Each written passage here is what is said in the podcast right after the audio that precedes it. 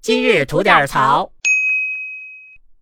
哎，我就奇了怪了，就这个年月，竟然还有女子在大庭广众之下能碰到流氓。嚯，那这流氓够想不开的哈。那是啊，就在江苏连云港，有一个女孩啊，晚上跟她的朋友在体育场散步，就碰到这么一个流氓嗯，你说说。啊。她呀、先是上前去言语调戏人家，然后人家不理她，就开始动手动脚。嚯，这是上手了，对呀、后来这女子呢就去当地派出所去报了警了。应该的。嗯，后来才了解到这个男子呢，原来是在做直播呢。哇，那最后呢，这个小伙儿就写了保证书，道了歉，然后这个派出所就把他给放了。就完事儿了。对呀、我总觉得这个处理是不是有点问题啊？我当然有问题了啊！你什么直播的、弯播的，咱都不管它，因为这个直播乱象大家早已经知道了。咱们单就这个事情来说，他这个行为叫做猥亵啊，嗯强制猥亵，而且是在大庭广众之下，这是从众行为。